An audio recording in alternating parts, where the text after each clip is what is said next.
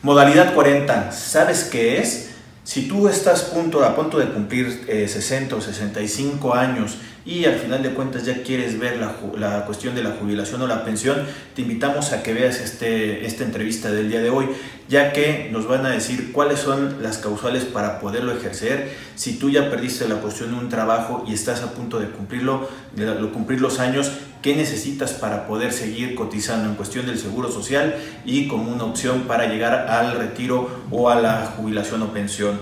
El día de hoy tenemos una gran invitada, gran amiga, ella es eh, licenciada en contaduría, es especialista fiscal, pero aparte es especialista en seguridad social. Ella es Diana Pino, gran amiga, y nos va a decir todo lo que necesitas saber de la eh, modalidad 40, el formato 40, la continuación voluntaria ¿Estamos listos? Continuamos.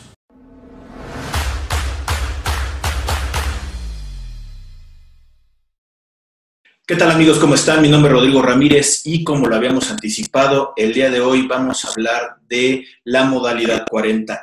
Este trámite que se tiene que hacer ante el Seguro Social, pero trae un objetivo, justamente sería el que eh, en el momento en que yo esté en disposición de poderme ir a una jubilación, a una pensión, pues tenga un recurso eh, favorable para poderme ir justamente en la cuestión de retiro. Pero la, eh, modalidad 40, el formato 40, como también se llega a, a considerar, pues al final de cuentas tiene sus propias particularidades para hacer el trámite y también para poder ejercer este derecho de una continuación voluntaria. Y para eso eh, tengo una gran amiga, este, ella es eh, licenciada en contaduría por parte de la UNAM, aparte de tener mucha especialidad en cuestiones de nómina y en la cuestión de seguridad social, estaríamos hablando que pues, es experta en temas del seguro social y por eso es que el día de hoy nos estamos acercando eh, a, a la contadora Diana Pino. ¿Cómo estás, Diana? Hola Rodrigo, ¿qué tal? Muy buenas tardes. Muchas gracias por la invitación. Al contrario, encantada de estar contigo compartiendo este espacio. Oye, Diana, ahorita con lo que estaba yo haciendo una pequeña introducción, este eh, modalidad 40, formato 40, continuación voluntaria, eh, trae su antecedente primero de una legislación, de una ley anterior para poderte jubilar o pensionar, a comparación de lo que las nuevas generaciones tenemos con la cuestión del Afore, y que también por ahí se está escuchando que hasta va a cambiar algo por hoy unas ciertas propuestas e iniciativas para próximos años. Pero ¿nos podrías decir más o menos eh, qué es lo que sería la cuestión de la jubilación o pensión como un antecedente para empezar a hablar del tema de la modalidad 40? Claro que sí. Eh, bueno, recordemos que tenemos una ley actual, que es la de 1997, pero partiendo de una ley de 1973 tienen ciertas diferencias. Entre ellas, y sobre todo las más relevantes, pues son las semanas que se necesitan para cotizar y eh, con ello adquirir o tener derecho a pensionarse. Entonces, en la ley de 1997, 1973 necesitan 60 años para poder eh, adquirir esta pensión. De los 60 a los 65 años ya podríamos eh, sin embargo, en la ley de 1997, como bien comentas, la diferencia es que necesitamos un mínimo de 1.250 semanas, además de los requisitos de edad, como ya los mencionamos, 60 o 65 años. Entonces, eh, nacen ciertas modalidades o ciertas eh, adiciones para que podamos aumentar esta pensión que es realmente se, está dentro del capítulo de la continuación voluntaria de, de modalidades en, el sentido de la modalidad 40 nos ayuda a aumentar el salario, nos obtener una pensión en una cuantía mayor. Entonces, por ahí es la importancia o radica la importancia de estar informados del tema de, la modalidad 40, porque aplica para ambas leyes. Normalmente relacionamos mucho con la ley del 73 porque es muy cierto, ahí te nos, nos ayuda, ¿no? Ya lo estaremos platicando un poquito más adelante en algunos puntos más, más a detalle. Pero eh, las ventajas de esta modalidad 40, pues repito, es para eh, poder aumentar las semanas de cotización y para poder aumentar el valor del salario base de cotización con el que nos van a estar calculando la pensión. El salario base de cotización con el que nos van a estar calculando esta pensión, pues es el promedio de, los, de las últimas 250 semanas que nosotros estemos cotizando. Entonces, normalmente se ocupa para eh, ya las personas que se están acercando al tema de los 60 años o 65 años y eh, se comienzan como a interesarse en este tema de la pensión. Entonces, comienzan a ver qué otra pensión que van a recibir en su momento. Entonces, eh, vale la pena conocernos nada más al momento en el que ya estamos próximos a pensionarnos, sino desde antes. Vale la pena que todos conozcamos que, eh, pues sí, debemos de tener una planeación para nuestro, nuestro retiro. Entonces, si te parece bien, voy a empezar a dar un poquito de estos requisitos para que conozcamos qué es lo que necesitamos para estar dentro de esta modalidad si, si, bien lo que estás comentando como una cuestión del antecedente de que eh, la determinación del salario base de cotización, sí es importante hacerles una precisión a la gente que nos está viendo, que cuando yo estoy eh, eh, en un régimen obligatorio porque mi patrón está obligado a pagar la cuestión de las cuotas, pues yo esperaré a llegar a los 60 o 65 años y poderme ir a jubilar o pensionar. Aquí estamos hablando que es cuando hay una ruptura en la relación laboral en la cual eh, por X, ya sea una responsabilidad por el patrón, una responsabilidad mía, se rompe esa relación. Y como dices, es la preocupación de que yo tengo que cumplir los 60 o 65 años para poderme jubilar o pensionar, que al final de cuentas durante toda mi etapa laboral he estado trabajando, he estado cotizando las semanas, posiblemente ya tenga las semanas cotizadas para poder este, ejercer eh, la cuestión de, de la jubilación o pensión, pero el problema es ahora con qué cuantía me van a pagar y es lo que estás haciendo referencia, que yo tendría que esperarme por lo menos hacer un tema promedial de los últimos cinco años antes de llegar a los 60 o 65 años, o dependiendo, porque estamos hablando los rangos 60 o 65, puede ser 61, 2, 3, 64, 65 años, en el momento en que yo ya estaría dispuesto a jubilar o pensionar. Pero es muy importante tener estos cinco años y es justamente lo que hace referencia o lo que estás haciendo referencia por ahí, Diana, de que eh, tenemos que cuidar los cinco eh, años del salario base de cotización para poder eh, tener un mejor recurso pero eh, yo creo que también nos lo vas a explicar ahorita, nada más tener en cuenta de que tampoco no puede ser que de un día para otro yo gane una millonada o que te pretenda hacer este, eh, un ajuste a mi sueldo. Debemos tener en cuenta los 25 tope, el 25 veces el salario mínimo, que el día de hoy estamos utilizando la UMA como algo que va a estar este, bloqueado en la parte de arriba y que también pensaría que ahorita lo vamos a platicar, que no se puede dar con menos de lo que yo venía generando del salario base de cotización anteriormente. ¿No, es Diana? Es correcto, sí, las puntuaciones que están haciendo son completamente ciertas.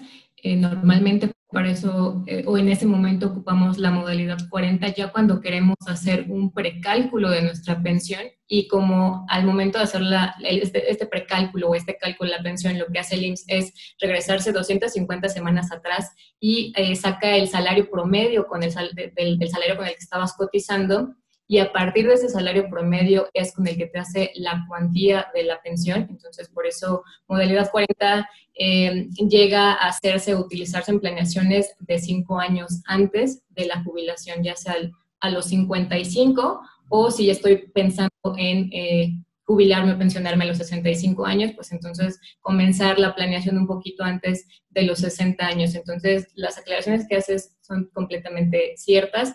La modalidad 40, por ende, tiene sus propios requisitos. Estos los vamos a encontrar en el artículo 218 de la Ley del Seguro Social, también para aquellas personas que quieran conocer un poquito más a detalle de estos tecnicismos. Eh, los requisitos para entrar a esta modalidad 40, como bien comentas, es estar dado de baja del régimen obligatorio, es decir, haber terminado la relación laboral. Entonces, en ese momento en el que nosotros terminamos una relación laboral, patrón trabajador o patrón empleado, yo puedo optar por eh, comenzar a cotizar a través de la modalidad 40, siempre y cuando eh, tenga por lo menos reconocidas 52 semanas en los últimos cinco años atrás. Entonces, estoy hablando de año calendario. Por ejemplo, si estamos 31 eh, de julio del 2020, me tengo que regresar cinco años atrás y en esos cinco años por lo menos tengo que tener reconocidas 52 semanas. Estas pueden ser continuas o discontinuas. El punto es que yo eh, sume las 52 semanas. Entonces ahí ya llevamos dos requisitos. Uno, estar dado de baja del, del régimen obligatorio, es decir, haber terminado una relación laboral con mi patrón y por lo menos haber cotizado 52 semanas en esos últimos cinco años.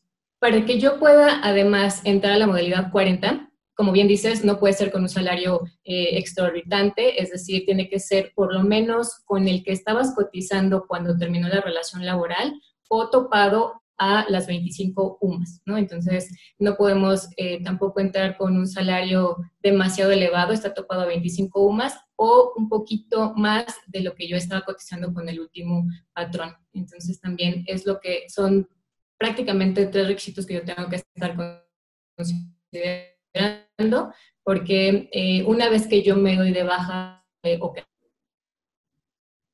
laboral con un patrón, eh, tengo que estar considerando yo ahora y, continuar en el régimen obligatorio.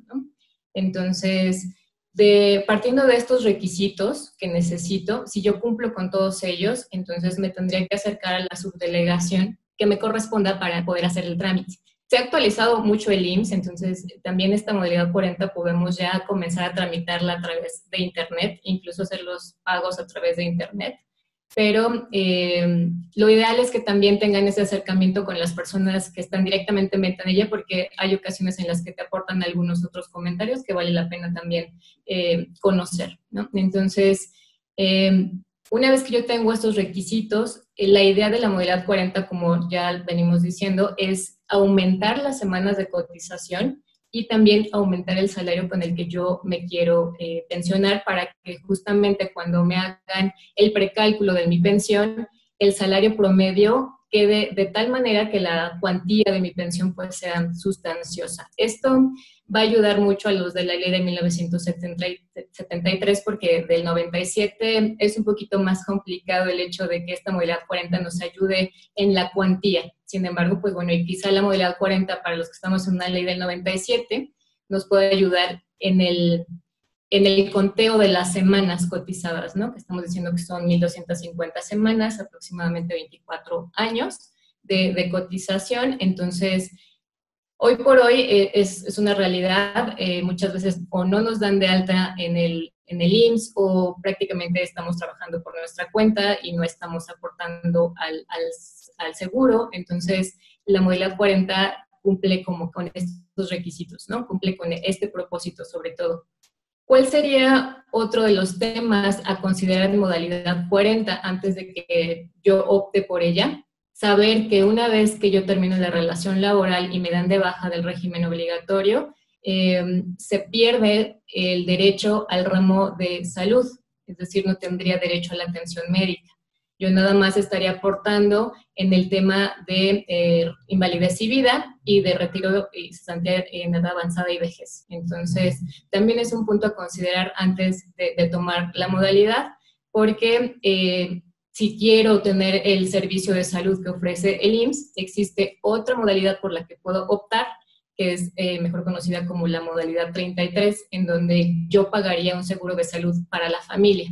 Entonces, hablar de modalidad 40 es un tema financiero, es un tema que también tenemos que considerar como una planeación, porque al final de cuentas, si yo termino una relación laboral, también puedo entender que estoy dejando de percibir ya un salario. Entonces hay que considerar que la modalidad 40 se tiene que estar pagando mes a mes de acuerdo al salario con el que yo me dé de alta y adicional pues perdería la, seguridad social. Pero puedo optar por la modalidad 33, esta modalidad 33 del seguro de salud para la familia, pagas una anualidad por, eh, es decir, primero se tiene que dar de alta el titular, y de ahí tiene que pagar anualidad también de los beneficiarios, ¿no? Por ejemplo, si el titular es el esposo, entonces primero tiene que pagar el, eh, su anualidad para recibir el servicio de salud y después su beneficiaria, por ejemplo, la esposa, y pagar la anualidad de la esposa. Entonces, tenemos por ahí que cubrir también ese ramo de salud, sobre todo si estamos acostumbrados a, recibir la asistencia médica del IMSS. Entonces, nada más también aporto un poquito esa parte porque quizá eh, puede, puede sonar muy atractivo, lo es, nada más que hay que considerar como que todos los asegúnes, ¿no? Entonces... Ahí, ahí, por ejemplo, Diana, eh, también nada más déjame hacerles también este, el comentario de que, de acuerdo a la legislación del Seguridad Social, en régimen obligatorio, pues digamos que son cinco ramas que se tienen que pagar, eh, que sería eh, este, enfermedad y maternidad, estaríamos hablando que sería riesgo de trabajo, sería invalidez y vida, sería este, retiro, cesantía de edad avanzada y vejez, y guarderías y prestaciones sociales, de las cuales, de acuerdo a lo que te estoy entendiendo, no se estaría pagando más que una sola rama en la modalidad 40, que sería retiro, cesantía de avanzada y vejez, independientemente de tratar de ajustar el salario con el que me van a eh, llevar a la cuestión de, un retiro, eh, con una cuestión de una cuantía económica, aparte pues, estoy generando la cuestión de las semanas. Las otras demás ramas, en estricto sentido, ya no las tendría que pagar porque la de riesgo de trabajo es totalmente una cuestión del, trabajo, del patrón y la de guarderías también estamos hablando que es totalmente una cuestión del patrón. Por lo tanto, eh, diría que te va a salir más económico el que busques la modalidad 40 y tratar de ajustar ese importe justamente para la cuestión de tu pensión y este, tu, jubilación, ¿no? Y lo que dices creo que también es, es importante salirnos un poquito de, del tema de la modalidad 40 con el seguro de salud de la familia, que es eh, teniendo más edad, pues obviamente somos más propensos a tener ya algunas enfermedades preexistentes o algunas enfermedades que se nos van a ir detonando con una mayor claridad, que en este caso esta eh, función del seguro de salud de la familia lo que te ayuda es como un, un, aseguramiento, un seguro de gastos médicos menores, si es que se me permite la, la expresión, para que el, cualquier persona con una cierta edad pueda tener, eh, se pueda seguir teniendo derecho al seguro social y a la calidad de eh, segundo o tercer nivel, que estamos hablando que el seguro social es muy bueno, este, hablando este, de instalaciones, tanto de atención y como de aparatos, ¿no? Es correcto, sí, las puntuaciones son completamente correctas eh, y vale la pena tenerlo en cuenta porque eh, al final de cuentas, como bien lo mencionas, un seguro por parte del IMSS en medicina quizás saldría económicamente mucho más barato para cierta edad, ¿no? La anualidad eh, para este año, si no me recuerdo, salen, se, actualizan cada marzo de, cada año. Eh, para una persona de entre 60 y 65 años está rondando entre los 8.500 pesos. Entonces, pues bueno, ahí habría que hacer esta planeación para saber eh, que si voy a optar por la modalidad 40 y no quiero perder el servicio de salud, puede ser que yo pague este seguro de salud para la familia o incluso también buscar que alguien eh, me, ponga como beneficiario, ¿no? Por ejemplo, mis hijos, ¿no? Que me aseguren eh, eh, esa otra parte. Entonces, hay, hay soluciones, hay opciones para el tema de salud, pero el IMSS, pagar el, seguro de salud para la familia en el IMSS es una de ellas y en promedio en el mercado pues sería una de las económicas, ¿no? Entonces también importante conocerlo al momento de que yo quiera adherirme a esta modalidad 40. Y respecto de los ramos que se van a pagar en modalidad 40, yo voy a estar pagando, que es una de las ventajas, voy a estar pagando retiros de edad avanzada y vejez, pero también voy a estar pagando invalidez y vida. Entonces, esto quiere decir que aunque yo no, yo no llegue de cierto modo a los 60 años porque tenga algún accidente o algún contratiempo, de todos modos voy a tener derecho a que me estén pagando una pensión de invalidez y vida. Entonces, también es una ventaja de esta modalidad 40. Eh, voy a estar pagando también el ramo de prestaciones en especie de enfermedades y maternidad, pero bueno, esto ya es para que cuando al momento de que me pensione tenga derecho al mismo.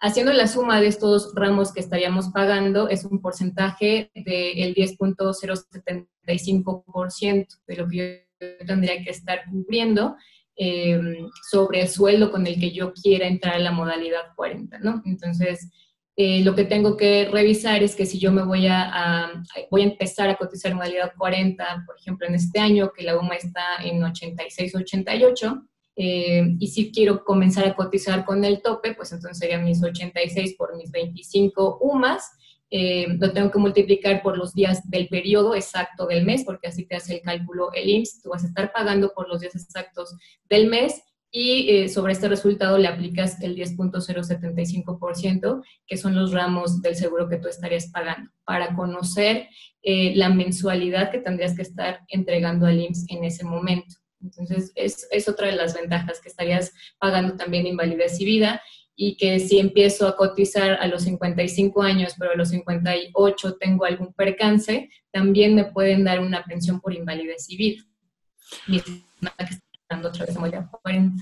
Oye, Diana, y ahí, eh, independientemente de hacer esa precisión de, de, las ramas que se están pagando y que económicamente es un, un 10% lo que dices, pues creo que eh, también es importante que la gente que, que, que, esté supuesta a entrar en esto de la modalidad 40 es una inversión, si lo vemos desde ese punto de vista, una inversión que el día de hoy estaría entregando un recurso y que en unos cuantos meses pues estaría él recibiendo de regreso porque ya está ajustado la cuestión de la pensión. Eh, para las pensiones de la ley anterior, como les estabas diciendo, pues bueno, propiamente no, es un, no estamos saliendo un recurso directamente del contribuyente del derecho habiente para ponerlo de acuerdo a la seguridad social, sino que es justamente lo que se conoce como las pensiones del, del Seguro Social. ¿Por qué hago esta precisión? Porque la gente de la ley de 1997, al final de cuentas, ellos se van a ir a una jubilación de lo que se conoce como la FORE y es solamente lo que tiene la cuestión de su ahorro. Por eso es muy importante que se acerquen eh, a las personas que ya quieren empezar a ver la cuestión de los trámites o por lo menos ver cómo se van a ver en unos cuantos días, en unos cuantos años, en unos cuantos meses en la cuestión de retiro, se acerquen con gente que sepa, como el caso de Diana, de, eh, para poder determinar los cálculos correctos y por lo menos estimados de cómo van a llegar a una pensión porque eh, una de las cosas que es muy importante es, si yo sigo una relación laboral, y trato de hacer esto de la modalidad 40, al final de cuentas lo que estaríamos haciendo es caer en el tema del afore, que si bien te podría dar unos mayores rendimientos, que puede ser un tema de banco, son diferentes bolsas. Una cuestión es un recurso que se te va a entregar y para los de la ley anterior sí les van a regresar el afore.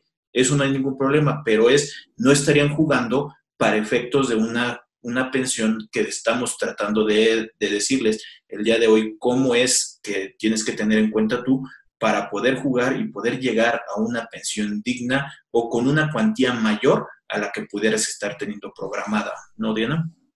Es correcto, sí, eh, veámoslo así, la modalidad 40 nos va a ayudar para aumentar la cuantía de eh, pensión que, que, llegaría a recibir, pero para la ley de 1973. Entonces, e, ese es el enfoque que sí ahorita queremos darles a conocer, porque para aquellas personas que están en la, ley del 73, la modalidad 40 es bastante conveniente y eh, es una planeación, es una planeación de tiempo, es una planeación financiera para que ustedes también puedan conocer em, los requisitos, puedan conocer que eh, entre más eh, semanas cotizadas tengamos, y con un salario promedio elevado o un salario promedio prudente de acuerdo a las semanas que tengamos cotizadas es muy benéfica. Muchas veces, eh, como bien lo comenta Rodrigo, nos enfocamos nada más en el dinero. Entonces decimos, bueno, me voy a ir a cotizar a los 25 UMAS por 10 años, pero solamente voy a alcanzar 600 semanas de las 500 que son obligatorias para la ley de 73 ahí sería eh, un gasto financiero elevado que no te funcionaría para aumentar la cuantía.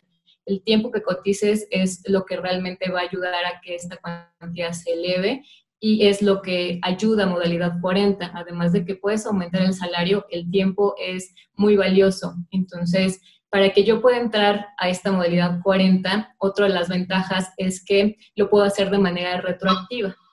Es decir, si mi patrón me dio de baja el 31 de julio del 2019 y entonces estamos ahorita a, 2020, eh, entonces eh, lo que puedo hacer es inscribirme para hacer la inscripción retroactiva, si tengo que ir, tiene que ser presencial, si tiene que ser en la oficina del IMSS, tengo que solicitar que me inscriban desde julio 2019, por ejemplo. Entonces yo puedo hacer el pago retroactivo de esta modalidad 40 con el salario o con la UMA topada, por ejemplo, para el año anterior y pagar retroactivo. Esto tiene que estar en una sola exhibición y también nada más hay que considerar que lleva sus recargos. Pero me estaría contabilizando el año completo con eh, el salario con el que yo me quiera dar de alta, que acuérdense que puede ser el tope y las 25 UMAS, o con el último salario base de cotización que yo haya tenido después de terminar la relación laboral. Entonces también eh, es un, tema que volvemos a mencionar, es financiero, es una planeación financiera, yo tengo que tener eh, el recurso para poder estar aportando. Este tema de la modalidad 40 retroactiva también funciona, acuérdense que nada más tiene que estar dentro de los requisitos de, que dentro de los cinco años atrás, 52, 52 eh, semanas cotizadas, y considerar cuál fue su último salario base de cotización y el tope de las 25 UMAS. Eh, ¿Cómo puedo entonces yo acceder a esta modalidad 40? Tengo que ir a la subdelegación a eh, solicitarla a través de un escrito libre. Ellos te van a hacer el conteo de esas semanas, van a ir a rastrear tus 52 semanas cotizadas en los últimos cinco años y eh, van a revisar que realmente se haya terminado la relación laboral. Entonces, Recordemos dos puntos que aquí ya son como que un poquito de, consejos eh, en materia de, trámite. Cuando nos dan de baja en, una relación laboral, muchas veces es porque el trabajador se acerca al patrón y le dice, oye, ¿sabes qué? Ya estoy pensando en pensionarme y necesito un salario o quiero un salario más elevado. Entonces, quiere llegar a veces a un acuerdo con el patrón para que él, o sea, a través de él, que le aumente el salario, que a veces es complicado, o le pide que lo dé de baja para que entonces él pueda entrar a la modalidad 40. Entonces, también aquí es, es importante ver en qué edad estamos y para, entrar a la, modalidad 40, en qué sentido. Que si yo estoy en los 60 años, por ejemplo, y quiero entrar a modalidad 40 y le digo a mi patrón que eh, me dé de baja, cuando damos la baja a través del ITSE, en donde le ponemos causa de la baja, vienen varias opciones. Normalmente muchas veces ponemos eh, separación voluntaria, ¿no? Entonces, unos requisitos para que yo pueda tener la pensión por cesantía en edad avanzada y vejez, en, edad avanzada, perdón, cesantía en edad avanzada, que es a partir de los 60 años, es que precisamente me cesen del trabajo es decir, que a mi edad o por mi edad ya no pueda conseguir trabajo, entonces eso sí lo, verifica muchas veces el IMSS, la causa de la baja, ¿no? Eh, normalmente estamos acostumbrados por ya nada más por hacerlo automáticamente, separación voluntaria. Existen otras causas de terminación laboral que serían convenientes para este tema que los trabajadores también o los patrones lo, supieran. Eh, rescisión del contrato, Viene otro tema por ahí que se llama, o otra clave que se llama pensión. En este caso, serían las que tendríamos que estar utilizando, ¿no? Ya para efectos del trámite o para aquellas personas que estén dentro de los 60 años y que quieran comenzar con la modalidad 40. Em, es, necesario que también sepamos que podemos salir de pronto de modalidad 40, ¿no?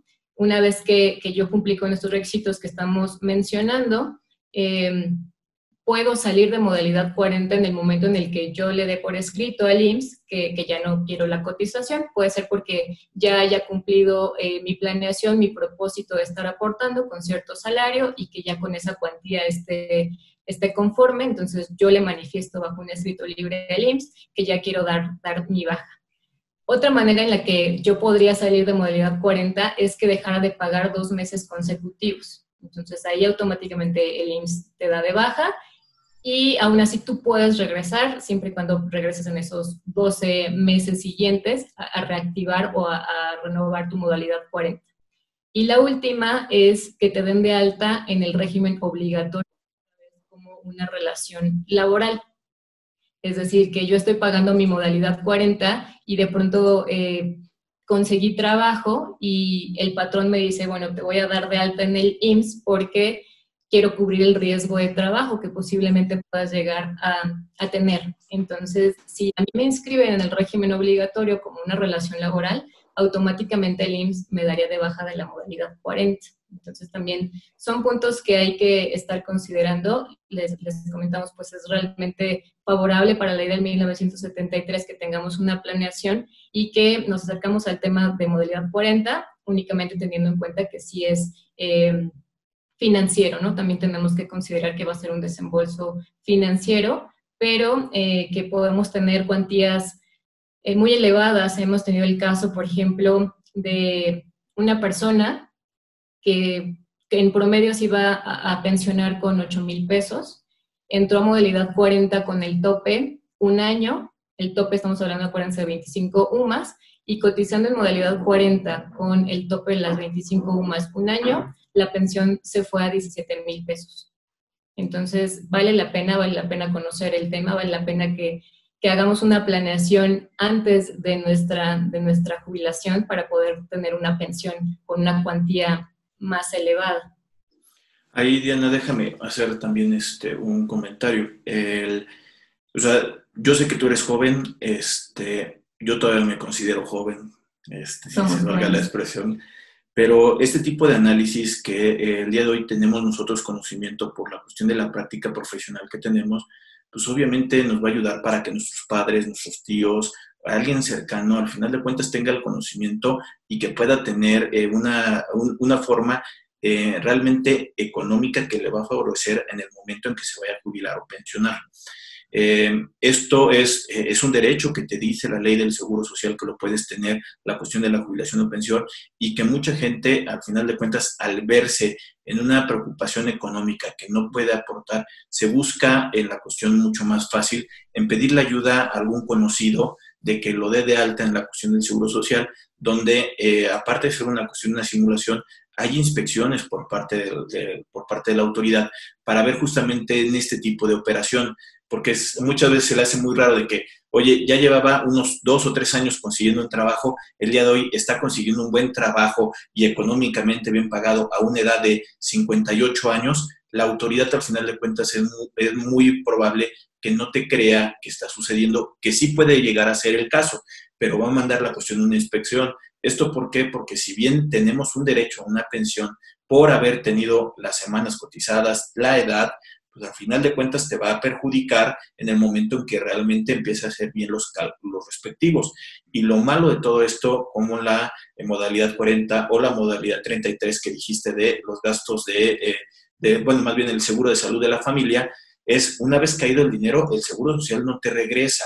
Nada más también hay que tener muy, muy, mucho cuidado con esto. Si llegara a caer en la FORE, cuando te sea la cuestión de una opción de, de retirar el FORE, te va a caer pero en este caso, modalidad 40 y este, la cuestión de eh, la modalidad 33, como estabas diciendo, es lo caído, ya caído, ya no te puede regresar el seguro social, no te regresa la cuestión de, del dinero. Ahora, permítame nada más ahí haceros también otro comentario. Eh, los invitamos a que se suscriban al canal de, de, YouTube de Rodrigo Ramírez Venegas, que justamente estamos subiendo este tipo de información que creo que te puede ser útil y ágil para el momento en que tú necesites algo de seguridad social, algo de prevención del lavado de dinero, del tema fiscal y el tema contable. Lo estamos haciendo trayendo expertos en la materia, como el día de hoy nos acompaña Diana, y que lo que estamos buscando es generar una comunidad de conocimiento que al final de cuentas te puede ayudar. De igual forma, te invitamos a que le des like a la página de Facebook, ya que estos contenidos eh, que estamos subiendo eh, en las dos diferentes redes, estamos subiendo contenidos diferentes para eh, enfocarlos a algo que te pueda llegar a servir en los dos diferentes medios, las dos diferentes redes. Oye, Diana, este, de lo que estaba comentando de la opción de que alguien me diera de alta, que al final de cuentas caería con una simulación, ¿Tú le ves también algo de riesgo a esto? Sí, de hecho, el IMSS hace inspecciones, como bien comentas. Em, llega a ver el caso en que si de, pronto las personas se llegan a contratar después de 5 años, 20 años de no estar cotizando y llegan a, un buen puesto. Eh, también es cierto que existen por ahí muchas empresas, muchas personas que de pronto se acercan y nos dicen, ah, no estás cotizando, no te preocupes, yo te inscribo y págame a mí las cuotas y a través de mí pagamos las cuotas. Digo, es un tema eh, eh, real. nada más que aquí pues es un tema de simulación 100% y además de que la empresa pues bueno estaría en riesgo la pensión también del trabajador porque el IMSS empieza a hacer inspecciones y si nosotros estamos fingiendo una relación laboral, entonces muy posiblemente tengamos una negativa de pensión, que esto también lo podemos llegar a tener. Cuando yo tramito mi pensión y el IMSS encuentra alguna inconsistencia, te puede determinar una negativa de pensión, que muchas veces se resuelve incluso a través de juicio.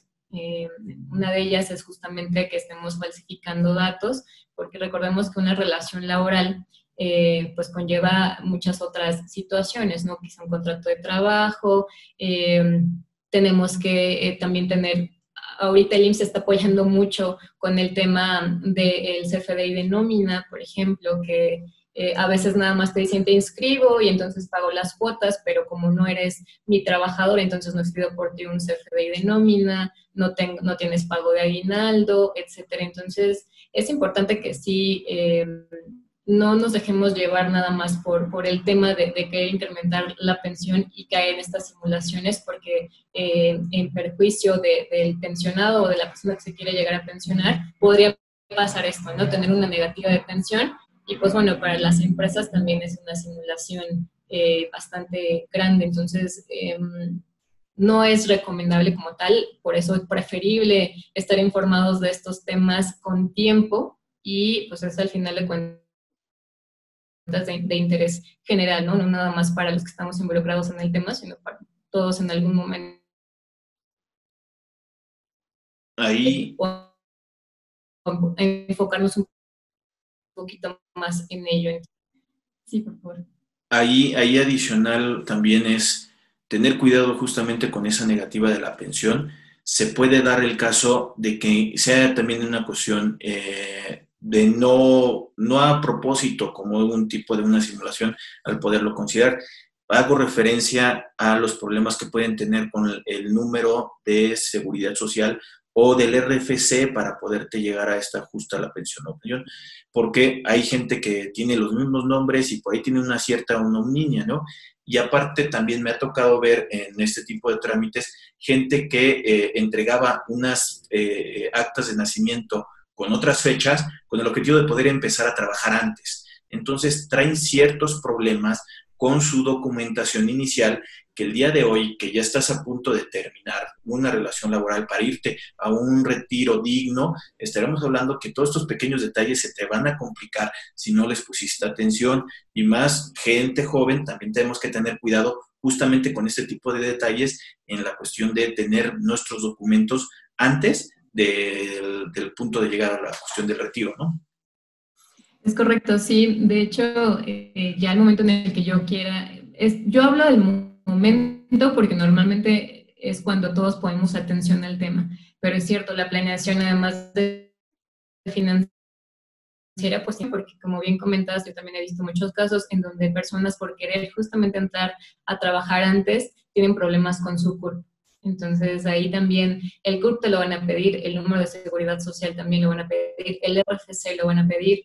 Eh, a veces la propia FORE no tiene bien tu RFC, entonces eh, todo esto es cuestión de tiempo. Si nosotros estamos considerando que me quiero pensionar el mes siguiente, para eso es porque ya tengo todos mis papeles en regla, ya sé eh, cuál es mi Afore, si, si mi RFC es correcto, Incluso a través de Internet nosotros podemos revisar los datos que tiene la FOI y los que tiene el INSS para hacer una confronta entre ambos y saber si hay alguna inconsistencia. Entonces, eh, por ejemplo, para el caso de nosotros en la ley 97 o, personas eh, más jóvenes, en el número de seguridad social también cuando estamos eh, a través de un seguro facultativo y de pronto ya iniciamos una relación laboral, hay ocasiones en las que aparecen algunas inconsistencias ahí de seguridad social y el IMSS no lo reconoce porque uno es que estés en el IMSS por un seguro facultativo que te da eh, derecho a la a salud y otro es cuando ya empiezas a cotizar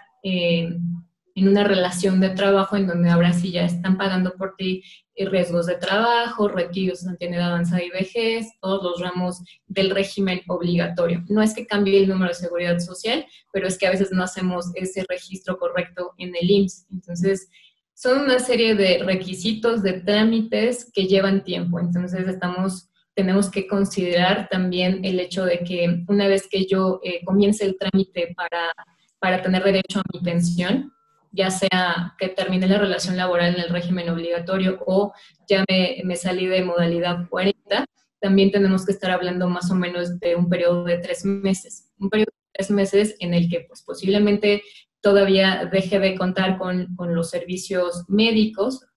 La conservación en este aspecto de servicios médicos es de 58 días aproximadamente. Entonces, es un tema de tiempo también en lo que yo comienzo a tramitar eh, mi pensión, tengo que ir a validar mis datos en la FORE, eh, tengo que ir a la subdelegación que me corresponde también a entregar todos los requisitos y posteriormente ya comenzar a ver en qué cuenta me van a depositar, o sea, estamos hablando que es una planeación eh, en todo, en todo el sentido de la palabra, financiero, de tiempo y, que tenemos que estar eh, con los requisitos muy al día para que esto no se, no se alargue más allá de lo que nosotros tenemos contemplado.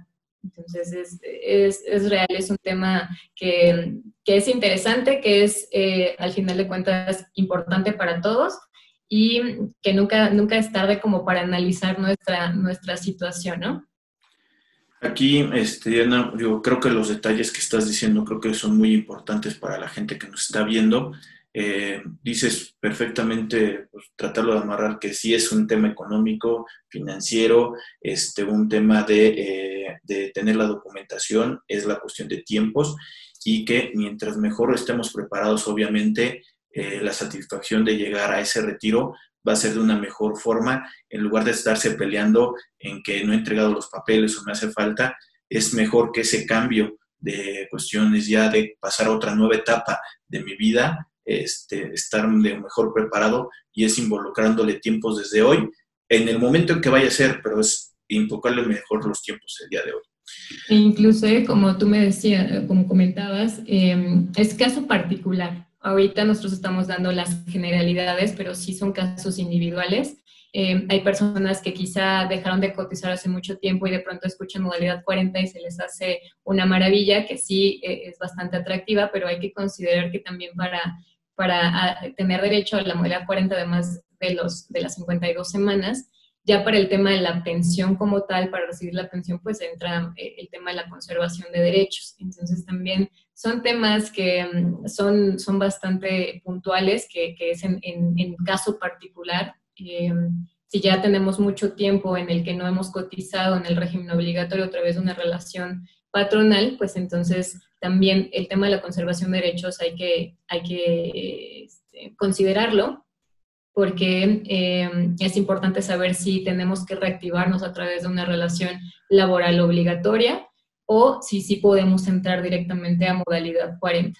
Entonces, es un tema individual también, es un tema muy, muy personal. Eh, ¿Cómo podemos comenzar a empaparnos un poquito de este tema? Pues quizás simplemente y muy sencillamente buscar nuestras semanas cotizadas, saber cuántas son las semanas que tenemos cotizadas hasta este momento, eh, ver el salario base de cotización con el que estamos dados de alta y partir desde ahí, ¿no? Para comenzar a, empaparnos un poquito de, este tema. Y eh, otro, otra recomendación, pues, conocer dónde están nuestros recursos en la FORE o qué AFORE es la que tenemos. Me ha tocado ver muchas veces que, nos, que me dicen, es que creo que no tengo AFORE. No, pues es que todos tenemos AFORE, lo que pasa es que normalmente no, no, eh, no, nos, no le ponemos atención al tema. Entonces también canalizar los recursos de nuestra FORE, ver eh, a dónde nos conviene más tener estos recursos y pues comenzar a ver cuántas semanas cotizadas tenemos y comenzar a hacer una proyección de este tema que al final de cuentas es relevante para todos. Pues mira, es justamente lo que estaba eh, eh, buscando para la gente que nos está viendo, gente experta en la materia. Eh, muchas gracias, este, Diana, por compartirnos tu conocimiento el día de hoy.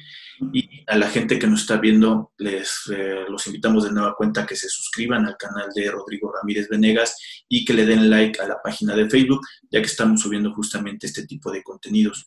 Y aparte eh, de algo que eh, quisiera decirles de cuestión de, de Diana, Diana la he conocido a través de dar cursos de capacitación. Ella es especialista justamente en tema de nómina, tema de impuesto sobre la renta, pero creo que eh, donde más eh, me ha tocado verla en cuestiones de dar cursos, justamente tiene que ver con cuestiones de seguridad social. Y por eso el día de hoy me, me permití acercarme contigo para que nos platicaras de este tema Eh, muchas gracias, Diana, por tu participación el día de hoy. Al contrario, Rodrigo, muchas gracias a ti por el espacio. Un placer siempre conversar contigo. Bueno, pues muchas gracias y estamos en contacto. Este, ahí creo que tienes por ahí próximamente algún curso que nos quisieras invitar. Este, sí, vamos a estar dando un curso de sueldos y salarios. Yo creo que también te estaré poniendo por ahí la, la información, un curso de aportaciones de IMSS e Infonavit y también de impuestos sobre la renta de sueldos y salarios. Eh, va a comenzar el mes de, ya pues ya comienza en el IMSS eh, a, finales de agosto y en septiembre ICR de sueldos y salarios. Bueno, pues muchas gracias también por la invitación, Diana, y de nueva cuenta mi agradecimiento por esta, esta sesión de, de, de darnos el tema de la modalidad 40. Muchas gracias. Buenas tardes. Estamos en contacto. Saludos. Bye.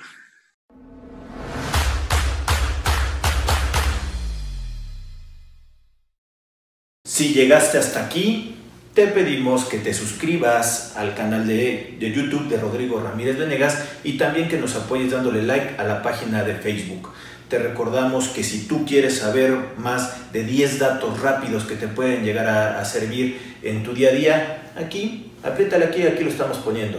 Y también te sugerimos que le puedas dar like a esta lista, que lo que te va a ayudar es a darte contenido de las entrevistas que estamos realizando a través del canal. Suscríbete.